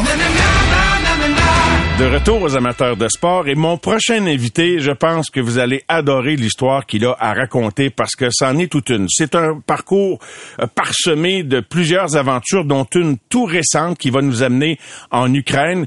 Mais au départ de tout ça, il y a un rêve, un rêve de jouer au hockey dans la Ligue nationale de hockey qui ne va pas se concrétiser, mais qui permettra à mon invité de vivre de nombreuses aventures, dont celle à laquelle je viens de faire allusion. Le livre en question s'intitule Le garçon qui voulait jouer au hockey. Le jeune homme qui euh, vient tout juste de célébrer ses 31 ans le 9 octobre s'appelle Eliezer Sherbatov. C'est peut-être un nom de famille qui vous dit quelque chose. Deux frères dans les sports de combat et un autre dans le hockey. Eliezer est avec moi en studio. Bonsoir, Bonsoir. et bienvenue à l'émission. Comment vas-tu? Ah, ça va super bien. Ça va beaucoup mieux, puis je suis très content d'être là, puis euh, vous rencontrer euh, l'histoire de mon livre.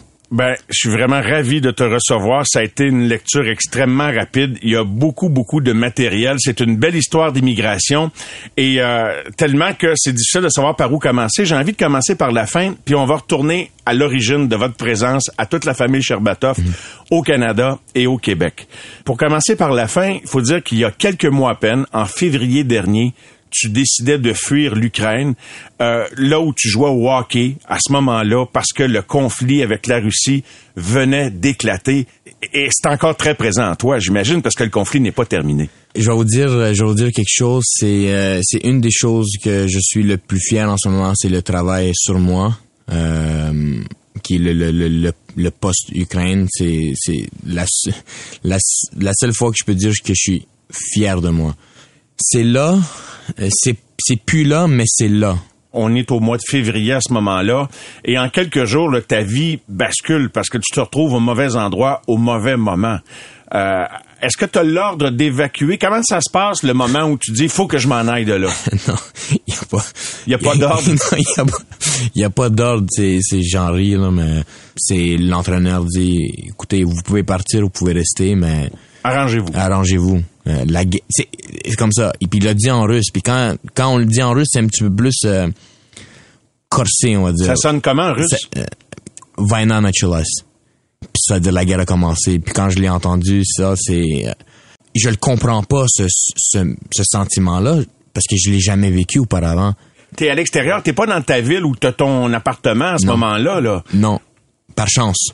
Par chance? Ouais, par chance. Parce que t'aurais pu être à Mariupol, mais j'aurais été encore là-bas, puis je, je serais peut-être, avec une grosse probabil- probabilité, pas en vie. Je sais qu'on l'imagine, c'est vraiment des milliers, là, la ville, puis des milliers sur chaque côté de l'armée, des tanks. En- Des milliers de soldats et de tanks. Et là, à ce moment-là, tu sais-tu si c'est les Russes ou c'est les Ukrainiens Non. t'as aucune Non. idée. Mais Puis tu vois des soldats partout. Puis c'est ça, pendant quatre jours. Pendant quatre, pendant quatre jours, t'es, t'es de même, t'es à, t'es à ton hôtel, tu sais pas quoi faire. Tu, tu peux pas juste prendre ton backpack puis euh, faire euh, un Rambo puis aller dans, dans, jungle puis te faufiler puis c'est, pas ça. Est-ce qu'il y a des bombes à ce moment-là? Ben c'est, je me suis réveillé à cause on- De, à cause trois, des- de trois bombes Oui, qui étaient à- tombées? à cause de trois bombes qui étaient tombées, puis c'était des, des, des bombes qui étaient proches de nous. puis, tu parlant de ça, j'ai tout de suite, la première chose, mon premier instinct, j'ai, j'ai, je sais pas comment, mais j'ai ouvert mon, mon instinct de survie, tu sais, de- de- je demande de l'aide de qui, les Russes vont pas m'aider, les Ukrainiens vont pas m'aider, euh, je suis un Canadien, je suis Québécois, j'ai mon passeport canadien. Qu'est-ce que je fais? J'appelle l'ambassade canadienne. Tu tu penses que l'ambassade va t'aider. l'ambassade canadienne ou le gouvernement va va prendre le téléphone puis quelqu'un va, va te parler non? On met sur uh, automatic reply sur email sur sur, sur téléphone puis automatic reply c'est c'était déjà un pre-made automatic reply que c'était déjà prêt avant la guerre. C'était comme ok on va le savoir tiens. On, on, on va te l'envoyer. Euh, c'était déjà fait auparavant puis quand j'ai reçu c'était va dans un bomb shelter Dans un abri pour les bombes, te protéger Ouais, des, ouais. des- Comme on le voyait aux nouvelles, d'ailleurs, la plupart des Ukrainiens se réfugier dans des sous-sols, dans des sous-bassements, dans des abris. être dans un bomb shelter, c'est tu te tues mentalement. T'es t'es t'es t'es plus là. T'es t'es enfermé dans une petite cabine, puis t'attends de te faire tuer. Puis dans ma tête, j'ai ouvert j'ai ouvert mon instinct de survie encore. J'ai appelé l'ambassade israélienne, puis on m'a fait euh, avec eux, on m'a fait en sorte de dire, hey, faut que tu ailles à T'as l'ouest. parlé à quelqu'un. Oui, et là, eux à l'ambassade israélienne. Il donne un plan de match. Oui, il donne un plan de match. Il dit n'importe quoi qui arrive, tu dois sortir de là le plus vite possible parce que tu es en plein milieu de la guerre. Va à l'ouest, puis on t'attend. Puis le train, quand il est passé, euh, j'ai eu la chance, même si ce train-là, il devait se faire, euh, il devait se faire mitrailler. euh, on avait, on a reçu l'appel avant que je prenne le train que p- prends-les pas. Tu te retrouves avec des coéquipiers et là il y en a qui se disent je vais-tu je vais-tu pas? Euh, et là tout le monde est obligé ça c'est des adieux déchirants et t'appelles ton père parce que tu te retrouves tu sais plus trop quoi faire. Qu'est-ce que tu demandes à ton père à ce moment-là au bout du téléphone à savoir si tu prends le train? Premièrement, avant que, avant que que j'appelle mon père pour lui demander, c'est, j'ai, j'ai parlé avec mon ami qui devait aller avec moi. Puis il m'a regardé droit dans les yeux quand il reçoit l'appel de, de, du, euh, de la personne euh, militaire à Mariupol qui dit, va pas dans le train parce qu'ils se font mitrailler. Tu rentres dans le train, tu meurs. Puis là, c'est là, il me dit, il me regarde droit dans les yeux, il ferme le téléphone, il dit, euh, moi, je veux pas, je veux pas mourir. Euh, et j'appelle mon père. Puis c'est là que j'ai dit à mon père, papa, c'est quoi que je fais? Puis c'est là que j'ai entendu son soupir pendant pendant une bonne deux secondes, qui on dirait que c'était pendant des heures. Puis avant euh, de te répondre il, il a soupiré avant de me répondre.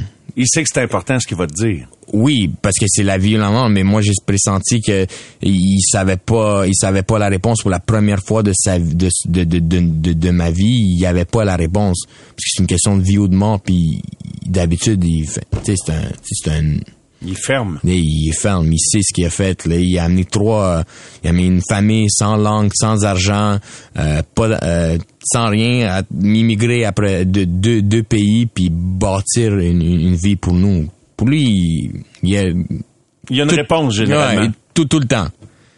Puis, cette fois-ci, il n'y en avait pas. Mais par chance, il a, il a, il a, il a, il a- il a trouvé son, son fort, puis il m'a dit, si Dieu le veut, le train va arriver, puis tu dois absolument rentrer dans ce train parce qu'il est là, puis c'est parce que c'est pour lui qu'il y ait un train qui parte de là à ce moment-là pour, pour lui c'est un signe que tu devais embarquer Oui. dans le train S'il arrive, rentre dans le train. Vas-y, reste pas. On- Puis nous, notre famille, on a toujours été une, une famille de go, go. Il y a, il y a rien qui Vous avez changé on- de pays deux fois. Vous avez quitté la Russie, vous avez quitté Israël sous les bombes, vous êtes arrivé au Canada. Alors, c'est un réflexe à dire, quand ça chauffe, Go. Oui, tu peux pas rester. C'est c'est impossible. Puis on a pris, on a pris la bonne décision. mais ça a quand même pas été tout de suite que tu t'es rendu compte que c'était la bonne décision. Non, Parce que ça a été un long voyage en 24 train. heures. Un voyage horrible. horrible, horrible, euh, parce que juste avant de prendre le train, quand je suis descendu en bas, où ce qu'il y avait le- parce que j'avais deux choix, c'est de rester avec l'équipe, avec les Russes, les Ukrainiens, puis rester puis attendre ou prendre le train. J'ai descendu en bas, puis j'entendais les murmures. J'entendais les gars. Euh, hey, t'as bien fait de pas prendre le train, il va mourir. J'entends un autre. Euh, ah, il va mourir lui. Puis là, je suis en train de marcher, j'écoute ça, je suis comme? Voy- voyons donc, je suis comme, on parle de quoi là? Tu sais, c'est mes coéquipiers, tu sais, je je suis comme, c'est comme pendant six mois j'étais avec eux, c'était ma famille, puis j'entends des choses de même, je suis comme, comment, comment ça mourir Si je m'en vais, non, je prends le train, il me semble que je, me semble que je prends le train pour rentrer chez nous puis voir ma famille. Je l'ai pris, puis c'était 24 heures d'attente de, de, comme ça. C'était accordé comme du bétail? Oui, oui, oui, oui, oui, oui, oui, absolument. Ouais. Il y avait toutes sortes d'odeurs également, parce que bon, les gens, évidemment, c'était pas tout le monde du monde frais douché avant Non, un non, voyage non. de train. C'est du surtout qui moi. fuit. C'est du monde qui oui, fuit la guerre. fuit. Oui, c'est comme une apocalypse. C'est comme ça. Je, je l'ai pressenti comme ça. Euh, mais moi, j'ai pas, j'ai pas mangé, j'avais pas douché, j'ai, pas dormi. Comme ça, dormir, manger. T'attends, t'attends, parce que c'est pas, c'est pas une affaire où ce que c'est, ah, dans une heure, ok, peut-être il va y avoir une attaque. Non, c'est chaque seconde, tu sais pas. Chaque seconde, t'as pas de respiration. So, euh, Est-ce que le train a été victime d'attaque? non, non. Le train n'a pas été attaqué. Non, Mais t'as été nerveux, vous vous étiez silencieux, Oui. les lumières étaient fermées dans le train. tout, tout fermé. Euh, puis le train, on dirait, euh, tu sentais le, le- le- tu sentais le train comme on dirait qu'il marchait sur des pointes des pieds. Le, le, le conducteur, tu il allait, il freinait, il allait lentement. Parce que tu, sais pas, tu, tu veux pas, euh, tu, tu veux pas. euh, Éveillé. éveillé, c'est ça. euh, L'ennemi ou- C'est ça, l'ennemi ou les- c'est tes propres gens, parce que tu, tu, tu, tu, pro- tu veux pas provoquer. Voilà, ça c'était le mot. Tu veux pas provoquer. Euh, puis pendant ce temps-là, pendant les 20... Honnêtement, là, on, on, on- on a dérivé un peu du livre, mais je veux dire, pendant, pendant ces 24 heures-là, tu sais à quoi je réfléchissais? À quoi? C'était... Je pense que c'est mon temps de, de, de mourir. J'écris mon livre, mes enfants vont me connaître à travers le livre, la- la- les gens vont me connaître à travers le livre, c'est, pour ça que je l'ai écrit. That's my life. So, c'est correct que je meure. So, c'était ça pendant 24 heures. Puis, j'aurais pas dû penser comme ça, mais c'était, mais comme tout, arri- tout arrivait en même temps, puis c'était, c'était ça dans ma tête. Mais tu avais écrit le livre avant de t'enfuir? Oui. Ben oui. Sans savoir que tu allais vivre la fuite de Ben l'Ukraine. non. Ça, OK. c'est- c'est- mais la- le livre était déjà finalisé. Il était déjà finalisé avant l'Ukraine. On avait fait le dernier chapitre, c'était fini. Puis là, euh, quand je suis revenu, on a fait euh, stop, il faut faire un delay. Wow. Puis on a rajouté le chapitre de l'Ukraine. Il y a une chose que je, que, que je reprendrais, c'est j'aime mieux ne pas avoir le, le, le, chapitre de, l'Ukraine. puis avoir moins de ventes que avoir le chapitre de l'Ukraine puis vivre ce que je vis en ce moment. Quand tu arrives à la frontière, quand tu quittes l'Ukraine et tu atteins la Pologne, là, je sais pas si tu peux me raconter, c'est écrit dans le livre, ce que tu vois dans les derniers moments du voyage de train jusqu'à temps que tu débarques, là, c'est que c'est une mer de monde, là. C'est éno- énormément de monde. C'est chaos. C'est chaos total, total. Puis tu regardes, tu fais comme, mais, mais je suis où? C'est quoi qui se passe? Puis t'es- t'es- tu réalises pas. Puis tu, tu te reprends en main, puis tu continues, puis là tu, tu regardes encore, tu, tu deviens conscient, puis là, tu te reprends en main. Ça, C'était comme, c'est du up and down là, pendant pendant ce, ce temps-là. Puis quand on est arrivé après le train, c'était c'est encore un autre, c'est comme un apocalypse. C'est C'était un cauchemar, ce que Ouais. tu voyais des Oui, gens oui, dans, dans- oui. dans la misère, dans Oui. le besoin, des gens euh, dans Ben, la boue, dans la... Oui, oui, toutes. Puis, puis, il y avait deux jeunes filles qui étaient avec moi dans le train, qui étaient, qui attendaient dehors, euh, qui étaient couchées dehors là, sur le, le- le- Moi, j'étais dans une cabine parce que j'étais dans les, la première station, la deuxième station, désolé. T'étais un de ceux qui avait pris le, train au tout début Oui, de la début. chaîne. Fait Oui. t'avais un petit spot. Sur moi, j'avais une cabine fermée. Puis là, j'ai ouvert quand on est arrivé à une des villes où c'était du bombardement, où ce que c'est la, la ville où se faisaient mitrailler les les les, euh, les trains. Ah, T'entends, t'entends des cris, les gens rentrent, ça frappe. Euh, puis là, le train, il a commencé, après une, deux heures, le train est parti. Puis là, tu j'ouvre la porte, puis il y a plein de monde dehors qui sont couchés. Puis juste en avant de ma porte, de ma cabine, c'est deux jeunes filles, mais deux jeunes filles de 17, 18 ans, peut-être 19, là. Ils ont peut-être pas mangé, ils ont, ils ont pas peut-être, ils ont pas mangé, euh, ils ont pas d'argent, ils sont, ils ont croche, euh, ils ont tout, sont mal, ils sont pas bien, puis on a encore 20 heures de route à faire. J'ai pris, je leur ai donné ma place dans la cabine pour qu'ils s'assoient sur un, comme un, petit lit. Euh, puis je leur ai donné, j'ai demandé, c'est où que vous allez? Ils savent pas. Vous avez de l'argent? Non. Vous allez faire quoi? On sait pas. Il me restait 100 dollars dans mes poches. J'avais pas de carte de crédit, j'avais rien. Il me restait 100 dollars. Moi, je, moi, je savais que j'allais comme, j'ai peut-être un hope là à survivre. Ça. J'ai donné mes 100 dollars- j'ai donné mes derniers 100 dollars aux, aux deux jeunes filles. Là. Puis les deux jeunes filles, je- des, des fois on s'écrit, puis comment ça va, puis sont, Elles ont survécu. oui, ils ont survécu, puis sont très reconnaissantes, puis je suis comme, pour moi, c'est comme, tu sais, c'est des, des, tu sais, des petites choses, tu penses que ah, c'est comme, c'est banal, mais c'est tellement, c'est tellement plus gros que la vie, là, c'est, c'est le après. C'est quand, quand il y a des, des, des belles choses qui se passent ap- après avoir survécu. Combien de temps t'as été en Ukraine pendant la guerre? Cinq jours. Cinq jours. Cinq jours ça, qui ça m'a marqué pris. pour la vie? Oui. T'es-tu détaché de ça? Est-ce que tu- tu- t'as-tu consulté pour euh, mieux vivre avec le choc post-traumatique, avec le traumatisme? on m'a beaucoup aidé. Il y a des professionnels qui m'ont aidé parce que c'est pas. euh, au début, je pensais que ça allait pas, ça allait pas m'affecter. Je, me réveillais, je, me réveillais d'ennui parce que je me faisais tuer euh, par, un, soldat ou, je me faisais juste éclaté par une bombe. Tu, te réveilles, t'es en sueur, t'es, ton, tes palpitations, mais je comprends pas. Puis quand ça m'a frappé pour la première fois, c'est là que j'ai j'ai réalisé deux semaines après qu'après avoir tout seul avec de l'aide parlé que qu'il va falloir que j'aille de l'aide. Et c'est pour ça que tu es fier de toi, comme tu l'as dit tout à l'heure, parce que là, tu travailles sur toi, es avec ce que tu as vécu, ça, ça t'a amené une réflexion, là. Oui, parce que parce que c'est impossible de vivre. C'est pas, c'est, c'est, c'est, je peux pas avancer.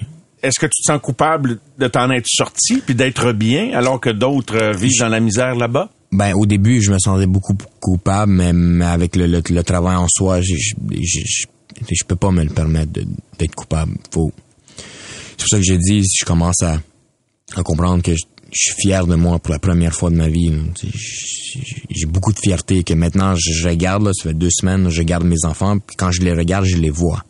Je les vois, je les regarde, je, m'amuse avec eux. T'étais pas là depuis? Non. Non? Ah non? T'étais revenu, mais ton esprit était ailleurs? Au début, au début, c'était émotionnel. Je suis revenu, je suis émotionnel. Puis quand ça m'a frappé pendant trois, quatre mois, je, les voyais pas, mes enfants, quand je les regardais. Mais maintenant, ça fait deux semaines, je suis, je m'amuse avec eux. ça, c'est, je suis heureux, enfin. Enfin, je suis heureux. Je sais que je vais avoir des up and down. Je le sais que ça va revenir me frapper. Mais c'est pour ça que, je vous dis, euh, le travail en soi en ce moment, c'est le plus important. Puis c'est une des raisons pourquoi j'ai décidé de rester avec ma famille puis pas jouer ailleurs. Vous avez quitté la Russie, tes parents décident que c'est pas là qu'il veut élever sa famille. Euh, et toi, tu nais en Israël? Oui. Tu nais en Israël, tu commences à peine à marcher. Et là, on est à l'époque de la guerre d'Irak. Il y a des missiles qui tombent sur Tel Aviv, vous êtes tout près de là. Ton père décide à nouveau qu'il faut partir. Il ramasse le, minimum et amène sa femme et ses trois enfants, dont toi. Et là, vous allez faire une demande pour quitter le pays. Et tu peux-tu nous raconter qu'est-ce qui se passe à ce moment-là? Et, la raison qui convainc l'intervenante d'Immigration Canada en Israël de dire oui, on va prendre cette famille-là, les Sherbatov. Il il a demandé à, mon père pourquoi tu veux choisir euh, Montréal? Puis mon père dit est-ce que je dois dire la vérité? puis, le traducteur, le douanier dit oui, absolument, vous que tu la vérité. que, que la vérité? Puis mon père dit, ben, j'aimerais ça que mon, mon, mon, plus jeune joue comme le numéro 10 des Canadiens de Montréal, qui est Guy Lafleur. Dans le temps, c'est tellement une histoire drôle. Ça te touche? Ah, ça me touche tout le temps quand je la compte parce que c'est le début, c'est le, c'est le début de, de, de ma vie. C'est là, c'est ce mot, c'est cette phrase. Ça vous ouvre les portes du Canada et du Québec l'interrogatoire n'a pas été tellement plus long, là, après. Cinq minutes. Ton père revient va vers ta mère et là, ta mère se demande. Ma, ma, ma mère, ma mère a dit, euh, ah, ben, on, ça n'a pas, ça pas marché. Parce que ça avait été trop vite? Ouais, c'est, ça. On s'est fait, euh, on s'est fait, euh, rejeter. fait rejeter. Mon père, il regarde puis il dit, je pense qu'on va devenir des Canadiens. Tes parents ont, été importants, ils le demeurent encore. Euh, il y a une histoire extrêmement touchante avec ta mère. Ta mère est une patineuse alors qu'elle vit en Russie. Euh, elle patine pas avec des équipements très très neufs, euh, probablement pas adéquats. Et elle est très bonne, mais elle se blesse les pieds. Elle hypothèque sa santé à cause de la piètre qualité de ses patins. Il n'y a pas moyen d'en avoir des nouveaux. La famille, ses parents, à ce moment-là, la, la, d'arrêter de patiner. Or, des années plus tard, donc euh, le patin est loin de vos esprits, de l'esprit de tes parents. Vous quittez la Russie, vous en allez en Israël, vous arrivez au Canada. Pas beaucoup d'argent dans les poches. Et à un moment donné, ton père, qui est un travaillant, et ta mère euh, réussit à économiser un peu d'argent. Et quel est le premier cadeau qu'il a fait à ta mère?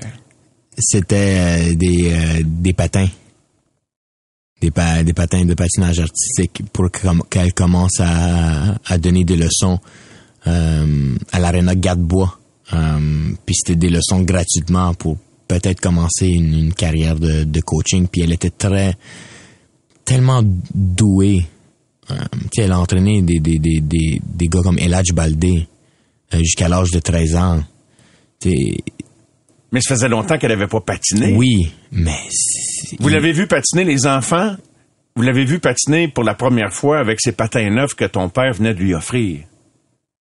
Elle te, elle te faisait des pirouettes, elle sautait, c'est comme... C'est c'est impressionnant à voir, c'est comme, que- comme maman. C'est ma mère, ça. c'est comme, mais de où? Vous aviez jamais vu ça? Non, non, elle était... Encore, elle est innée, puis maintenant, elle, elle, elle utilise ce, don de, de, de- d'entraîner des, des, des joueurs de hockey, des joueurs de hockey qui sont dans la Ligue nationale. Tellement de joueurs de, d'hockey qui sont dans la Ligue nationale en ce moment, qu'ils ont fait des cours acharnés, puis longtemps, pas des cours d'une fois, là, où ce que, puis ma mère... euh, Elle, elle venait du style euh, russe un peu euh, tough, là. hein? oui, oui, oui, où ce que... On n'a pas le temps de pleurer sur notre non, sort, là. non, non, non, ouais. des, des, des, des, coups de bâton en arrière de, de- de- des jambes, puis des gars de 6 pieds 4, là. Puis, elle, puis- puis- elle faisait 5 pieds, même pas, là. puis, euh, Fait qu'elle t'a montré à patiner. ouais. Puis c'est ça, quand j'ai, quand j'ai embarqué la première fois, c'est, un peu drôle, j'ai embarqué la première fois, mon père m'a mis sur, la glace avec l'asso- l'association. Quand j'ai débarqué, mon père a fait, euh, c'est quoi ça? Non, on va pas le donner au hockey. mon, mon, mon rêve est fini. J'ai pas de, j'ai pas de Guy Lafleur dans la famille. non, non. Puis là, il regardait ma mère puis il a dit T'as un travail à faire. Tu l'entraînes. Puis c'est là, puis l'année d'après, je suis revenu. Puis c'est là, ils ont fait Mais c'est qui lui So, c'est c'est là que ma, ma, ma carrière euh, a, a commencé. Grâce à ma mère. Donc, tu es devenu un, un excellent joueur de hockey. Tout va bien. Tu rêves. Tu rêves comme n'importe quel jeune joueur de hockey rêve de dire Hey, un jour, je vais jouer pour le Canadien, je vais jouer dans la Ligue nationale. Et survient un incident qui nécessite une chirurgie qui tourne mal. Euh, mais qu'est-ce qui est arrivé, c'est euh, j'ai tombé, j'ai tombé en rollerblade. C'est une blessure banale. Chaque jour de hockey, on aime ça l'été, euh, s'amuser en roller, patiner. Mais mon père a réussi à acheter sa première maison. Mais mes, parents, ils ont réussi à acheter leur première maison euh, à Ville-Laval. Puis il y avait beaucoup de, de, de petites roches, tu sais, c'est des nouveaux, nouveaux des, quartiers nouveaux pour ils, construisaient des maisons, puis les petites roches sont à terre, puis puis là, j'ai fait un petit virage qui, qui, fallait pas, puis j'ai tombé. Mais j'avais pas d'égratignure, j'avais pas, euh, j'avais rien, j'ai juste tombé. Pendant la nuit, cette même nuit, je me réveille avec une douleur complètement inimaginable. Ça me faisait tellement mal parce qu'on parle d'un nerf. C'est le, li- le liquide, je suis pas un docteur. Moi non plus. il y avait un liquide qui venait coincer mon nerf parce qu'il y avait une fuite de dans mon articulation. Puis ce liquide compressait mon nerf, puis ça me faisait une douleur tellement atroce, puis ça a devenu un cyste par-dessus mon nerf. Je vais mettre ça court, mais j'ai eu trois opérations en deux ans. Puis trois opérations sur un nerf en deux ans, ça a complètement endommagé. Euh, Et ça t'a laissé handicapé? ça m'a laissé handicapé parce que maintenant mon mon nerf est à 0%, j'ai plus de sensation en bas du genou, puis j'ai plus de muscles en bas du genou. Comment on appelle ça ton pied, C'est un pied tombant. un pied tombant? Donc, Oui. t'as- pas de nerf pour, euh, tu sais, comme bouger le Oui, pied ou quoi que ce c'est ça, soit. il est juste- Ça te il- prend une orte- euh, Une orthèse pour garder mon pied 90 degrés, sinon il est juste il, il fait juste tomber, c'est comme un un flop. Fait que ton rêve de jouer au hockey, Ah, mais j'ai arrêté de jouer au hockey. Je, je peux pas marcher. Comme on parle. Comment ça, comment ça, on parle de, de, jouer au hockey? On l'a lâché, on a été à l'école, euh, normale, dans, dans, une public school. J'ai commencé ma vie normale, mais handicapé. Je, marchais, je, je, bo- je boitais, puis les gens comprenaient pas, tu mais il y a quelqu'un qui a décidé que c'était pas fini, le hockey. Et, et probablement que toi, dans toi aussi, c'est ta mère qui t'a convaincu. Puis là, tu t'es remis à faire des sports comme avec tes frères, taekwondo, etc. T'as as reconstruit ta musculature, en quelque sorte? On a eu un meeting de famille, comme qu'on dit. Ma mère a fait, je vais tout faire pour que tu, tu retournes, mais faut essayer. Moi, je vais donner mon 100%, puis je veux que toi, tu te donnes ton 100%. Mais faut essayer, parce que si on fait rien, c'est pas vrai qu'on a, on, a passé à travers tous les obstacles pour quand il y a un, y a un, vrai problème devant nous, on va lâcher. Non, on se donne, on essaye, puis si ça fonctionne, ça fonctionne. Tu réapprends à patiner, là, parce Je que réapprends. tu tombes souvent, là. T'es t'es Non, comme, je- t'es handicapé.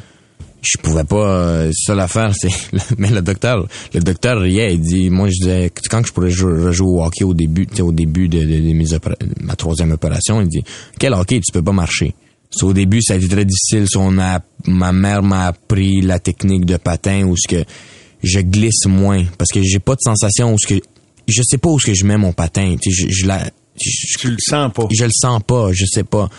Sur la technique, on en a fait en sorte que elle m'a appris, elle me disait non, c'est bon, oui, non, non c'est mauvais, oui, c'est bon, où est-ce que je la mets? Puis maintenant, c'est juste inné. Puis je, je glisse moins, je fais, je, je, Tu t'appuyais moins longtemps, comme quelqu'un qui boit. Oui, c'est ça. Il va être moins longtemps sur sa jambe qui, qui est pas fonctionnelle. c'est ça. Parce que t'as comme une béquille que t'avais dans ton patin, en quelque sorte, si je peux Ouais. imaginer, là, là, t'avais pas de sensation. Ouais. So, le patin, mon patin gauche, c'est, c'est comme mon, euh, c'est comme mon cast. C'est, c'est comme mon, Ton plâtre. mon plâtre. T'as un Il- bout de jambe dans, un, dans un Ouais. patin, Ouais. t'as pas de sensation, t'as pas de, de- de- Ouais. de- d'habileté, et tu réapprends à patiner. Oui, doucement. Mais la seule chose que j'ai, j'ai, j'ai, j'ai toujours pas réappris, c'est comment faire un virage brusque à droite. So, je fais jamais de virage brusque à droite, je peux pas, je vais tomber. Je fais un virage brusque à gauche. Envers et contre tous, tu y mets du tien, ta mère t'aide, euh, ça la touche tellement de, de voir que tu as mis de côté ton rêve de jouer hockey, tu recommences à jouer et, et ça va tellement bien que tu oses te présenter au camp de, de l'équipe Midget 3, là, d'un gars qui est devenu handicapé, qui boite. Et là, tu arrives dans le vestiaire, il y en a qui te voient boiter, je sais pas si tout le monde sait ton histoire, mais euh, qu'est-ce qui se passe à ce moment-là? Mais c'est ça, on me connaissait, mais pas trop trop. Puis moi, j'arrive, euh, et je boite, je suis tout petit. Des midget 3, j'étais, j'étais vraiment petit. Là, je suis petit, mais j'étais vraiment petit, midget 3. J'arrive, mais les gens comprennent pas. Puis, c'est par chance, j'ai été Bob Plante puis André Wilsey, ils ont accepté que, que je vienne à la pratique. Euh, voir si je... Ça fait trois ans que j'ai pas joué au hockey, puis là j'arrive midget 3, c'est le meilleur calibre. Mais visais haut. sais, au moins côté commence sais, au bas de l'échelon, sais, puis commence non, c'est midget 3, je vais essayer. Puis euh, j'ai fait la pratique. C'était difficile. c'était difficile mais euh, coach Wilson m'a dit euh, travaille pendant un an puis reviens-moi l'année prochaine. Euh, et tu reviens l'année suivante. au camp, ils, ils m'ont accepté au camp d'entraînement, puis je suis revenu la- l'année prochaine, puis je suis revenu comme une bête. J'ai eu un très bon camp, puis une très belle saison, puis une très belle année, que ce soit individuelle et en équipe. Alors, c'est un petit miracle que tu réalises dans ta vie. T'as jamais joué dans la Ligue nationale. Ton rêve de jouer dans la Ligue nationale, mais t'en avais un autre rêve. Tu dis, je vais jouer dans la KHL. T'as eu une carrière de hockey professionnelle. Oui. Eliezer. Oui, oui. Est-ce que tu es fier de ça aujourd'hui? Carrière de hockey professionnelle qui t'a amené à vivre ton dernier épisode en Ukraine avec le drame qui venait avec. Mais c'est le hockey qui est devenu ton passeport vers le monde. Oui, mais c'est pas quelque chose que, que, que, que j'avais imaginé que, que ça allait pouvait arriver, mais j'ai j'ai eu une, une vraie carrière professionnelle. Euh, puis j'ai vécu mon rêve de jouer de jouer dans la KHL en tant que premier Israélien euh, handicapé, genre, mais handicapé. Premier handicapé, premier Ouais, Israélien, premier les deux. T'sais, t'sais, mais c'était plus était premier israélien en- dans la KHL. t'sais. J'ai joué là, j'ai joué là contre les Kovalchuk, les Datsuk, les Markov, toute euh, toute, toute la gang. C'était- Puis je jouais. Tu sais, c'est pas c'est c'est pas comme si j'étais un bystander. Je, je jouais. Je, je me suis fait même plaquer par, par j'ai une photo, je me suis fait plaquer par derrière par, par Markov. Ah, c'est mais T'étais tout fier de ah, j'étais- mais c'est c'est sûr qu'il y a des choses que j'aurais pu faire différent, euh, différemment pour euh, pour continuer ma carrière dans KHL. Mais écoute, Tu l'as atteint. je, je l'ai atteint puis puis puis je me dis, tu sais, je commence à regarder en arrière puis regretter. Tu t'en tu t'empiffres de, de, de, de pensées négatives. Puis euh, c'est des obstacles que, que, que, que j'ai vécu. Puis euh, maintenant, je suis, je suis ici, puis je, je vous compte mon livre. So, tout arrive pour une raison. Tu penses encore beaucoup à l'Ukraine? Tous les jours. Oui. Tous les jours. C'est quoi l'image qui te reste? C'est l'image où que je, je marche beaucoup. Je marche beaucoup à l'intérieur des couloirs, la, peur, le, le, tremblage. Qu'est-ce que je me souviens le plus? Je te dirais qu'est-ce qui a été le moment le plus difficile. dans tout ça, c'est quand j'étais dans le duty free, puis c'est pas c'est pas dans le livre. Euh, mais quand j'étais dans le duty free, c'était euh, quand je suis revenu de, de, de, de l'Ukraine, j'étais dans le duty free du euh, en Pologne, à Varsovie. J'ai voulu acheter de quoi pour euh, pour mes enfants. Ça fait huit mois, je les ai pas vus. Je, je, je veux pas arriver là les mains vides. Euh, je regarde, je vais acheter quoi? Il me reste 5 dollars, peut-être 4 dollars. Un, un petit change là, que j'ai trouvé là, dans mon sac. Je vais acheter de quoi? J'ai un petit toutou le moins cher. Je regarde, il est 7 dollars. Je peux pas l'acheter. Puis je tombe, je tombe dans le duty free, dans, en, boule, puis je commence à... je me relâche, je, pleure parce que je peux même pas acheter de quoi pour mes enfants que j'ai pas vu depuis huit mois, puis mon gars que que j'ai jamais rencontré. So, c'était c'était un moment je pense que c'est le moment le plus difficile. Parce que là tu réalises quand même que tu vis pas pour toi, tu vis pour tes enfants parce que qu'est-ce que mes parents ils ont fait pour nous faut que je sois là pour nous- pour euh, pour mes kids à moi. Tu veux redonner à tes enfants ce que tu as eu de tes parents? Ouais. Au moins la moitié. Au moins. Ça serait déjà beaucoup. C'est c'est trop. Eliezer, je suis vraiment content de t'avoir rencontré. Merci de t'être déplacé en studio. Bon succès avec le livre Le garçon qui voulait jouer au hockey. C'est vraiment une histoire inspirante. Merci beaucoup. Merci à vous. Merci Eliezer. Eliezer Sherbatov était notre invité ce soir aux amateurs de sport. J'espère que ça vous a plu. Les amateurs de sport.